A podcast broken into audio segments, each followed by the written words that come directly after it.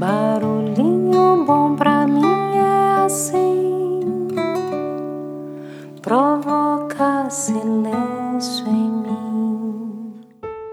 O barulhinho bom de hoje será o primeiro de uma série de barulhinhos em que eu abordarei dicas pessoais para incrementar as confraternizações de final de ano, baseada na minha experiência pessoal e também como uma singela abordagem das cinco linguagens do amor de Gary Chapman, não sei se você já ouviu falar.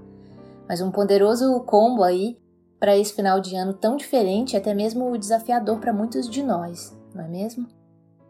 E eu imagino que alguns corações ouvintes desse podcast passarão esse final de ano sozinhos, outros com a família toda reunida, mas cheio de cuidados, preocupações e restrições por conta da ainda existente e persistente né, pandemia de Covid-19. Outros com parte da família reunida e outra parte distante. Outros sem parte importante da família pelas grandes e significativas perdas que infelizmente esse período proporcionou. E diante de tudo isso, eu farei aqui uma série de barulhinhos buscando levar um quentinho ao coração de cada um, com pequenas sugestões que talvez possam contribuir para incluir um pouco mais de amor e de felicidade em seu cardápio de final de ano. Então, vamos lá? Gary Chapman, em seus estudos e em seu famoso best-seller As Cinco Linguagens do Amor, acredita que o amor começa no lar, ou pelo menos deveria. E o propósito do seu livro é concentrar-se nesse sentimento que é essencial para a nossa saúde emocional, buscando compreender as diferentes formas de amar e se sentir amado. Como aqui no Barulhinho Bom nós gostamos muito de compartilhar histórias significativas, não poderia deixar de contar aqui uma pequena metáfora que o Gary Chapman compartilhou em seu livro e que ele ouviu do Dr. Ross Campbell, que é um psiquiatra especializado no tratamento de crianças e adolescentes. Dentro de toda criança existe um tanque emocional que deseja ser cheio de amor. Quando a criança se sente amada, ela se desenvolve normalmente, mas quando o tanque está vazio, ela se comporta mal. Grande parte do comportamento inadequado das crianças tem origem em um tanque de amor vazio. E eu, particularmente, acredito que todos nós temos esse tanquinho do amor também, não é mesmo? Como que está o nível do seu tanquinho do amor agora? Será que está na reserva? Será que tem o suficiente para pequenas viagens, para rodar um pouco? Ou será que está bem abastecido e pronto para compartilhar com todos o seu amor e ainda rodar um bocado por aí? Afinal de contas, o amor é realmente o nosso melhor e o nosso mais poderoso combustível de vida a partir do quanto cada tanquinho está abastecido ou não, nós podemos compreender a famosa frase do filme O Poder Além da Vida. As pessoas mais difíceis de amar são as que mais precisam de amor. Essa frase faz sentido para você? E a partir disso, a minha ideia nessa série de final de ano é aprender como praticar mais as cinco linguagens do amor, buscando encher o nosso tanquinho do amor ao máximo para que então a gente possa também contribuir para abastecer o tanquinho do amor de todos à nossa volta. Que tal? Topa participar dessa missão de Natal, onde o amor transforma? Então, antes de começarmos a falar sobre a linguagem do amor do episódio de hoje, que tal compreendermos que, assim como temos várias línguas no mundo, também temos diversos e diferentes dialetos para expressar o amor e também para sentir-se amado. Você sabia disso? E muitas vezes a sua forma de demonstrar amor não é a mesma forma minha de sentir-me amada e vice-versa. E isso não quer dizer que não nos amamos, mas como cada um de nós interpreta o amor, entende? Mas para não ter erro, sempre recomendo que conheçamos todas as linguagens para poder então sermos poliglotas no amor. O que, que você acha dessa ideia? Assim fica mais fácil compreender a forma como cada um demonstra seu amor e a forma como podemos mais assertivamente também receber e acolher o amor de cada um. Assim, no episódio de hoje, Vamos começar pela linguagem do amor mais complexa de praticar nesse momento de pandemia que vivemos: o toque físico. Sim, toque físico. Mas Lidinha, em pleno isolamento físico, como que nós podemos praticar essa linguagem do amor? Pois então, o toque físico é a linguagem do amor primária de algumas pessoas. E sem o toque, elas se sentem isoladas e por isso elas nem se sentem amadas. E com o toque físico, o tanque do amor emocional delas se enche e com isso elas se sentem mais seguras e amadas. E no momento de crise, o abraço é quase instintivo, não é mesmo? E por quê? Porque o toque físico é um poderoso comunicador de amor, sem necessitar de palavras. Em situações difíceis, mais que qualquer coisa, precisamos nos sentir amados e compreendidos ou acolhidos. E nem sempre conseguimos alterar os acontecimentos, mas é certamente possível superá-los se nos sentirmos, no mínimo, amados. E nesse momento em que vivemos, estamos de certa forma privados dessa linguagem do amor. E isso representa muito para muitos de nós que temos essa linguagem como uma de nossas principais. Se você mora ou convive com alguém e não está privado de abraçar ou dar carinho a essa ou a essas pessoas, fica aqui então o convite para que o faça o quanto antes. Saiba que agora você é responsável por encher tanquinhos. E a própria ciência já comprovou que abraços afetuosos, acolhedores e confortáveis, por mais de 12 segundos, em alguns outros estudos 20 segundos, liberam ocitocina, o famoso hormônio do amor e ainda ajuda a diminuir os batimentos cardíacos e, consequentemente, a pressão arterial, entrando em sintonia não somente os batimentos cardíacos durante o abraço, como também a respiração de cada um, trazendo calma, trazendo relaxamento, diminuindo a ansiedade, a tristeza e até mesmo dores emocionais e físicas.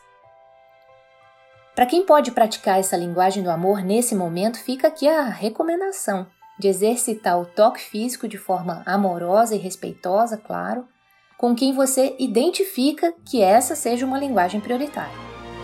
É bom destacar isso porque quem não possui essa linguagem do amor como prioritária nem sempre receberá bem o toque físico, até mesmo por conta de algumas culturas, de algumas crenças ou mesmo alguns estilos de criação e educação recebidos. Caso o toque físico não seja feito também da forma adequada para cada um, o efeito pode ser o inverso do que aqui relatamos. Então é sempre bom recomendar uma boa observação de receptividade antes, ou até mesmo, se possível, uma boa conversa sobre esse assunto antes de partir para o abraço. E se você está, de certa forma, isolado ou isolada por conta da pandemia nesse momento e não tem como abraçar alguém, eu sugiro que busque ter juntinho de você aí plantas ou mesmo pets. Porque o toque físico ele pode ser com qualquer ser vivo que necessite de amor e claro, qualquer ser vivo no planeta em que vivemos necessita de cuidados, de carinho e de amor, não é mesmo? Olhar para os olhos de um cão por mais de 12 segundos, por exemplo, dizem ser o suficiente para já liberar ocitocina também. Fazer carinho então ocitocina imediata. Quem pratica isso sabe bem do que, que eu estou falando. Porque os pets, eles ensinam com maestria a praticarmos o amor incondicional. Então fica aqui a recomendação de adotar um pet com responsabilidade, claro, e preparar-se para uma chuva de amor sem limites, de fazer transbordar o seu tanquinho. Quem sabe até mesmo presentear alguém que ama com um pet, depois da sua devida concordância, claro. Não vá fazer isso sem pedir autorização. Mas muitas vezes achamos que salvamos os pets ao adotá-los. Mas na verdade eu devo confessar que é exatamente o contrário que acontece. Eles que nos salvam. Claro que isso tudo não substitui o toque físico com as pessoas que tanto amamos e nesse momento sentimos saudades por não podermos estar mais pertinho. Mas já ajuda bastante a manter abastecidos os nossos tanquinhos do amor enquanto isso. Até porque, né, assim nós vamos ter o tanquinho cheio e quando pudermos reencontrá-los, a gente poder abastecer os seus tanquinhos também. Então, nesse momento, podemos também desenvolver a nossa criatividade para criar novas formas de abraçar. E logo mais eu vou compartilhar uma com você. Ou por que também não promover, ou tão logo seja possível, um Natal, um Réveillon fora de época? O amor não tem data marcada e nem muito menos prescreve. Eu digo isso porque já fizemos isso na nossa família e a experiência foi simplesmente sensacional. Não foi por conta de pandemia, mas já aconteceu por outras diversas razões, sendo uma delas o fato da minha mãe ficar meio tristinha no período do Natal, algo que é bem comum para algumas pessoas. Até dizem que existe aí uma depressão de Natal. Então, como nós aqui curtimos muito o Natal, nós resolvemos num determinado ano fazer bem diferente, organizando um Natal fora de época com a família. Nós pegamos o carro aqui no sul, enchemos de enfeites de Natal e tudo mais, e fomos para Minas Gerais, no mês de aniversário da minha mãe, que é em outubro, e aí celebramos um Natal fora de época super divertido, super diferente. Nós montamos um jogo de adivinhação com pistas super divertidas e engraçadas, e todos os presentes foram espalhados por toda a casa. E todo mundo foi incluído aí nas brincadeiras e tiramos fotos e filmamos tudo e cada momento. E aí no Natal a gente enviou o vídeo editado para que eles pudessem relembrar os bons momentos que nós vivemos juntos tão intensamente. Foi inesquecível. Claro que nesse pequeno exemplo todas as linguagens do amor foram totalmente aplicadas. Mas quem sabe nesse primeiro episódio da série de dicas de Natal aqui do Barulhinho Bom possamos pensar melhor em como utilizar a linguagem do amor, no caso o toque físico, sem que coloquemos em risco a vida das pessoas que tanto amamos e queremos bem nesse momento. Quem ama, cuida. Pense nisso.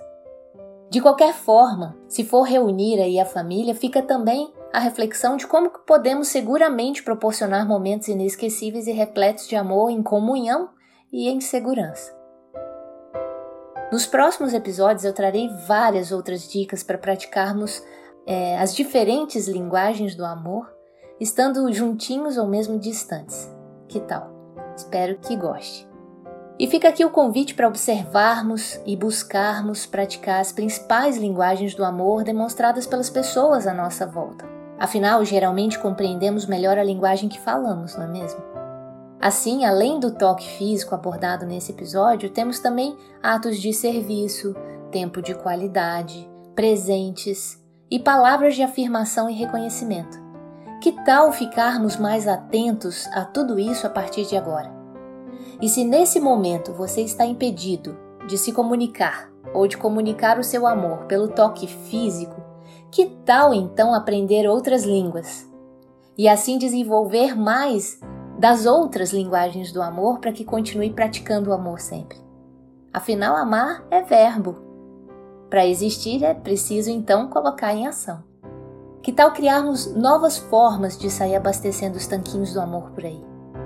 Se achar que esse episódio, ou mesmo essa série de Natal, e das linguagens do amor pode ser útil para alguém que você ama, não deixe de compartilhar.